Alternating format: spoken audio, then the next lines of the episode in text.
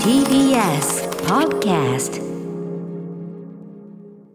はいということで水曜日です。日比さんよろしくお願いします。はい、よろしくお願いします。えー、と私歌丸先週はですね、えっと風邪でお休みをいただきまして、はい。高橋義明さんにね、はい。えー助っ人でこう来ていただきまして本当にはいあのご負担をおかけしましたがありがとうございます。はい、はい。拝聴もしておりましてああ、うん。そうですか。あのー、2日目となりますとね。だいぶあの調子も良くなってまいりまして普通に、ええあのちゃんと聞けてましたけども。よかったです。はい。あのーおっしゃってましたけどねやっぱね。あのこれはよし君の本当いいとこで、ええ。いい意味でこう緊張させないというかさ いいじゃないですか。あねの今思うとこの1ページ目に一応アフターシックスジャンクションってこうね、台本があるんですけど、これなんかこ今日は高橋義明さん来てくれまうんうん。すみたいなのが書いてあるっていうのを、ちょっと私失念しておりまして、紹介しないのって言われてあ、そっか台本に書いてあったんだっていうぐらいそのままね当たり前のように進めちゃうぐらいね、ゆるっとすみません始めてしまいろんな形でお世話にもなってますし、まあ、これはもうよし君の人柄というやつですからこれはね,、ありがとうございます。本当に進めていただいてということで、まあ、無事帰ってまいりましてと、はいよかったです。いうことですよ、そんな中日比さんははい。お忙しいのもだだいぶ抜けて、そうですね、うん。ちょっと山を越えまして、うん。あとはもう年末に向けてと言いますか、はい。年始に向けてと言いますか、うん。レギュラー番組が、うん。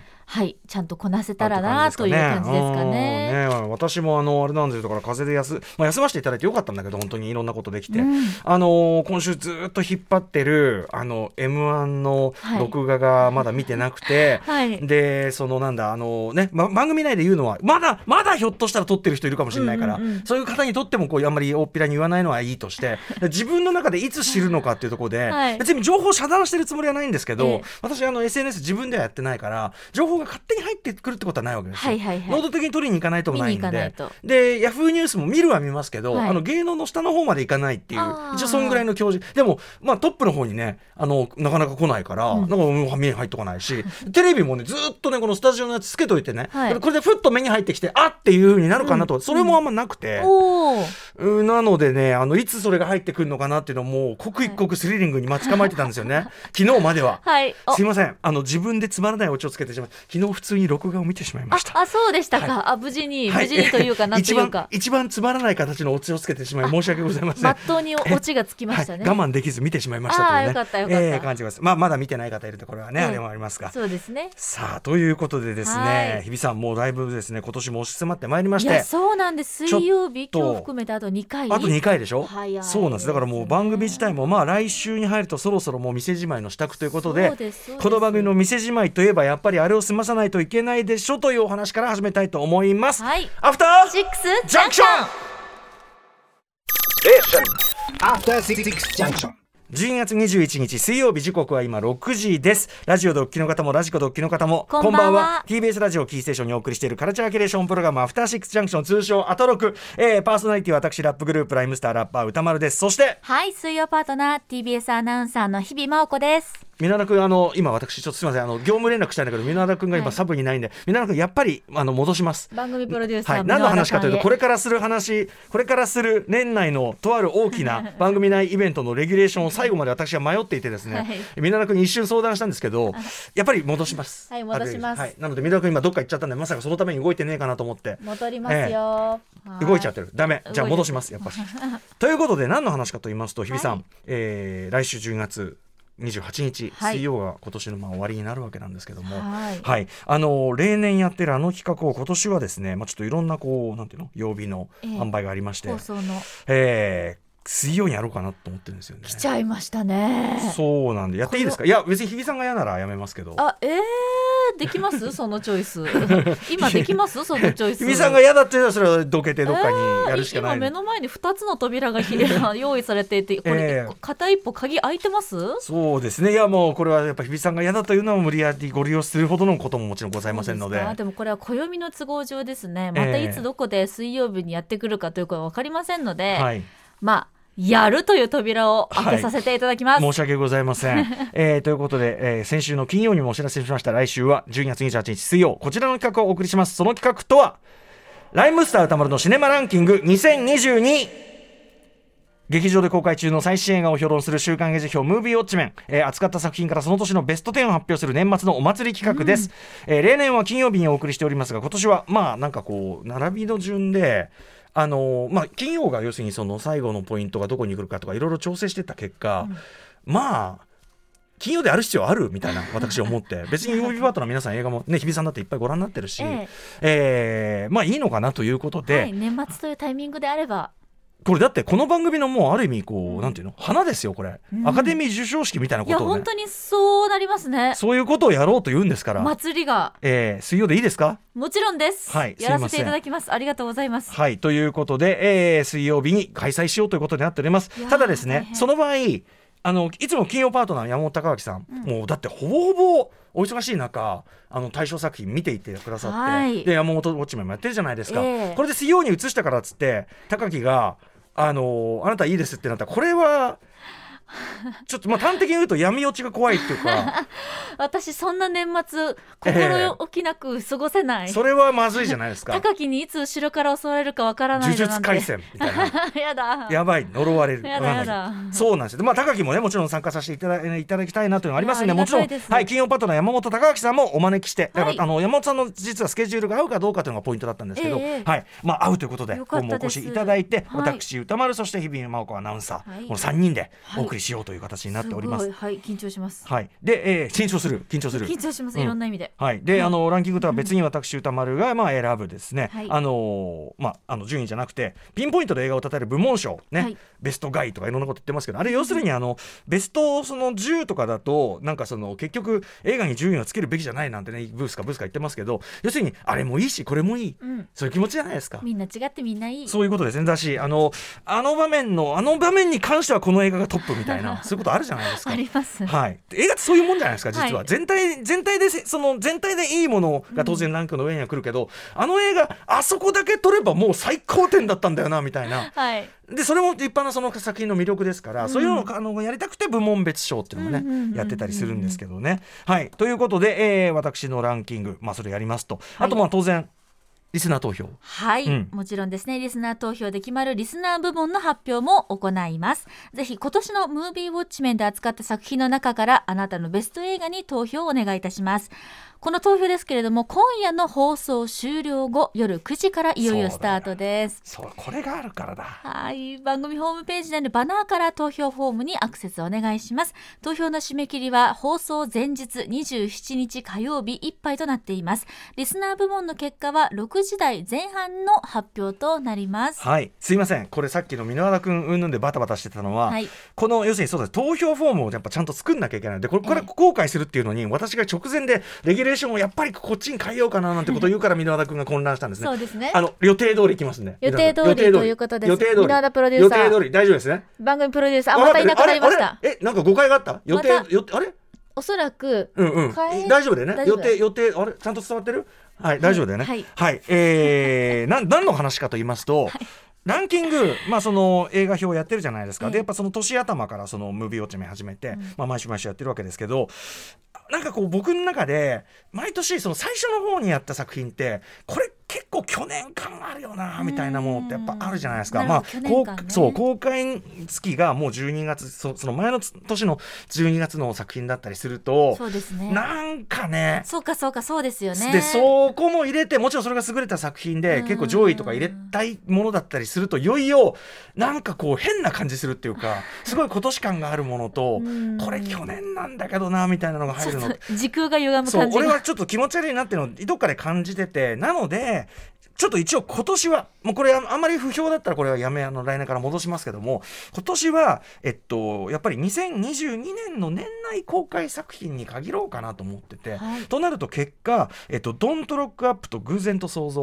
この2本は昨年公開分になるのでちょっと対象から外そうかなっていうふうに思ってでもやっぱそれ戻そうかなってさっき一瞬思って でもやっぱなその去年間のあれってのはなと思って今日いう結果しかもっていうのはこの2つとも全然上位に入ってきちゃうやつだからなんですよ。うんそう。だからあのそういうドタバタをしたんですけど、はい、やっぱ結論としては今年分限らせていただこうかと思います、今年は。はい、ということで、えっと「こんにちは私のお母さん」から始まるムービーウォッチメンリストね。今あの番組ホームページとかもありますけど、えーで今週金曜日に扱う「えー、ザ・ファーストスラムダンク。まあ一周ちょっと伸ばさせていただきますましたんで、えースラムダンクが最後になる、えー全46作品を対象と作成させていただきますと、はいい、うことになっております。すいませんね、皆さんね。はいはい、ドタバタしてすいません。そしてあの、えー、ドントロックアップ偶然と想像、はいえー、2つの作品非常にあの全然あの年間上の方にトップの方に来ちゃってもおかしくない素晴らしい作品でしたけども、はいちょっと今回は外させていただきました。申し訳ございませんということです以。外の46作品とはいいうことになっておりはいます。、でこれはだからこれ私のランキングと一応その、えっと番組のムービーウォッチメン枠の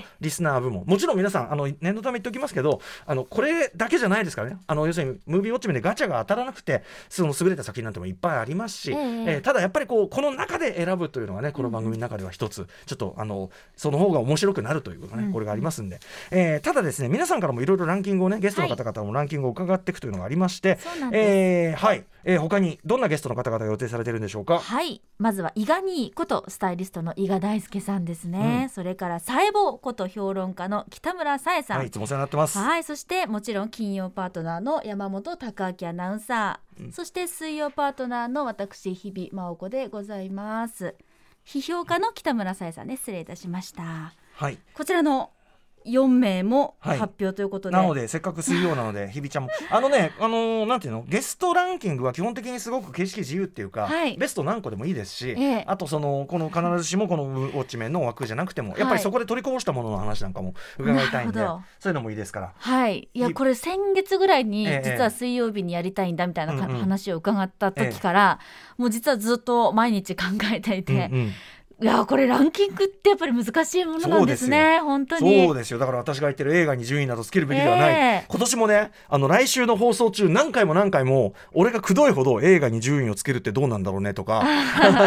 そういうちゃんことねポチポチええ。ポチポチこうね、事前えに映画に順位などつけるべきではない、ええ。でもやるっかない。これがね何度も流れます、はい。あの何度もおたかさんのモノマネが流れます、はい。やるっかない。ね。はい、ダメだもんはダメ。こういうのが流れますんでね、うーんで石井さんもじゃあええ。ベスト考えていただいてる。頑張りたいと思います、はえい、だいぶもう決まってきてるんですか？もう実は固まっているんですけれども確認の作業に数週間かかっております。確認自分の中で。見直す。はい、うんうんうん。これでいいんだよな日々みたいな。でもそういうふうになるようね、ん、本当か？本当か？そう。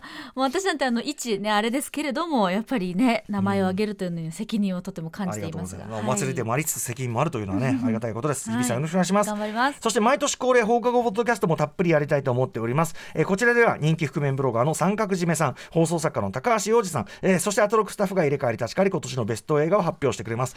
なので、あのーまあ、このベストのランキングの中にこう取り切れなかったやつとかはね、その中でこういろんなお話もできるかなと思ってたりするので、はいえーまあ、お祭りでございますので、はいぜひね、まあ、あのやっぱり私毎週毎週ねムービーウォッチメンやるのに本当になんていうんですかねその1週間はその作品のことだけを考えるようなだからねなんかこう必然こうムービーウォッチメンで扱った作品以外に対する思い入れはねその作品として優れてるかどうかとは別に、うんうん思い入れがやっぱしその比較論としては段違いに薄いんですよね。厚みがね。一緒に一緒に一応1週間住んだやつらとそうですようんね、、あの噂には聞くいいやつ いい人みたいなことだとやっぱねだいぶ思い入れが変わっちゃうんでね。これはでもリスナーの方の中にもやっぱそういう濃淡っていうのはあるかなと思うんですよね、ええ。なので、はい、この46作品決して多くはないですが、はい。えーこの作品の中からですね、えーあの場あの映画この映画というのをです皆さん押していただけるとありがたいなと思っております。私の10位、予想していただくのも楽しいああそうですね。っております。はい。ということでシネマランキング2022は、えー来週12月28日水曜日水曜日ぶっ通しでお送りしますので、お楽しみにしてくだおさ願いします。さあということで本日のメニュー紹介いってみましょう。はいこの後すぐカルチャー界の気になる人物動きを紹介します。カルチャートークのコーナーです。今夜はえー脚本家映画監督スクリプトドクターの三宅龍太さんに2022年ベスト映画発表していただきます。三宅さんのベストことそうね 本当に他の人と全く被らないというね。そうなんです、うん、あのーすごいあれになってますからね、ええ。今日もどういう角度で、えー発表していただくのか楽しみにしております。そして7時から日替わりでライブや DJ プレイをお送りする音楽コーナーライブダイレクト今夜のアーティストはこちらです。先週12月14日にニューアルバム「アジャステッドをリリースしたローアイ Q1 さん登場、えー、3年ぶりになるのかな、はいお久しぶりでございます。そしてはい、その後7時30分頃からは毎月第3水曜日にお送りしています。SDGs ジャンクション地球を笑顔にするラジオ。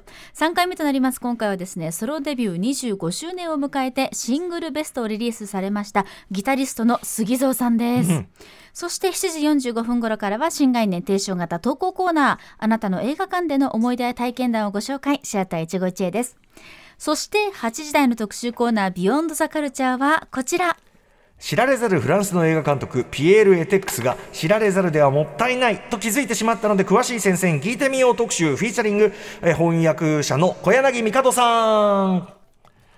はい、えーピエール・エテックスその名を知っているというあなたはまあ結構な映画通だと思います。私はあんまり分かってなかったっすようんね、ピエール・エテックスまあでもね知らなくて当然です。あの近年まであんまり知られてなかった世界的にもね、えーここ10年ぐらいかなで一気に知られてきたという方ですけどピエール・エテックさん、えー表向きにはチャップリンやキートンの喜劇映画やサーカスに影響を受け映画「僕のおじさん」で知られるジャック・タッチとの運命的な出会いから数多くの傑作コメディ作品を残した映画監督なのだそうですが、何やらこの人それだけでは収まらないとんでもない超人らしいのです。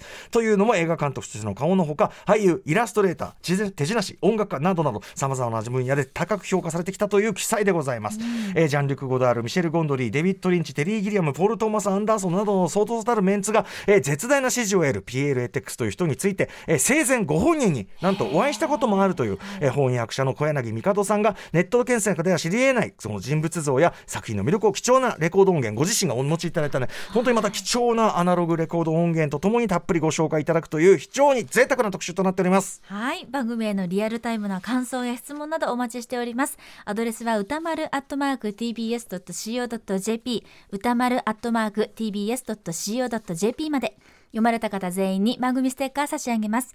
そして各種 SNS 稼働中です。Twitter、LINE、Instagram それぞれフォローお願いいたします。さらに各種配信プラットフォームのポッドキャストなどで過去の放送もお楽しみいただけますので合わせてどうぞ。あとね、あのタイムフリーで追っかけでね、はい音楽付きでちゃんと聴けたりもしますからねね私もあの風の期間大変重宝いたしました それではアフターシックスジャンクション行ってみよう After Six Junction. さてこの時間は期間限定でお送りしているネットフリックスとのオフィシャルコラボレーション企画。年末年始に見るべきネットフリックス作品はこれだキャンペーン、えー配信作品に精通するゲストに年末年始にぜひ見てほしいネットフリックス作品を紹介していただくというコーナーとなっております、はい。今夜のゲストは3日目、えー3日連続でねお世話になっております。映画ライターの村山明さんです。今夜はお電話でつながってます。村山さんもしもし。あ、もしもし、こんばんは。はい、こんばんは、よろしくお願いします。日比さんもここにいらっしゃいます。はい村山さんごご無沙汰してます。村山さん、3日連続ありがとうございます。いや、こちらこそありがとうございます。はい、えっ、と、昨日はドキュメンタリー作品、ガール・イン・ザ・ピクチャー、写真はその闇を語るご紹介いただきました。あの、前日の、あの、聖なる証に続いて、こはい。昨夜もですね、あの、見ようとトライしたんですけど、ちょっと、あの、先に M1 の録画を見てしまいまして、ちょっと、はい、しょうがないです。はい、でもあの、昨日のね、これも本当に聞くだに、ちょっとあの、見ないとね、小説よりきなりを本当に地でいくような、とんでもない話ということで、あの、非常に面白そうに語っていただいてありがとうございます、村山さん。はい、はいどういたしまして。さて、ということで3日目の今夜はどんな作品をご紹介いただけるんでしょうか？えっと、今夜もあのドキュメンタリー作品なんですけれど、あのシニア、ロバート・ダウニー・シニアの生涯という作品を紹介します。これ、あの、やっぱりおすすめに上がってて、あの、はいすごい気になってた、ロバート・ダウニー・シニアって皆さん分かりますよね。ちょっとピンときますよね。